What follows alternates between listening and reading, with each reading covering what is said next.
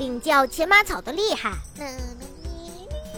仔细观察牵马草，你会发现它的叶子和茎部长满了又细又小的毛，这些毛呀又尖又密，如果一不小心吃到了嘴里的话，哎呦，那你的舌头和上颚可要遭殃喽。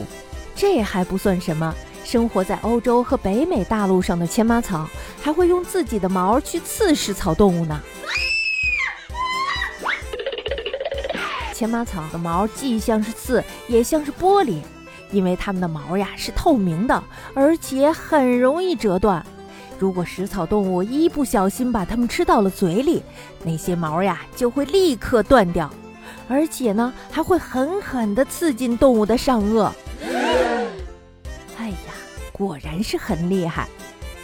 前马草毛当中呀，还有一种叫做乙酸的毒素。乙酸呀，是蜜蜂还有蚂蚁等小昆虫在攻击敌人的时候使用的一种化学物质。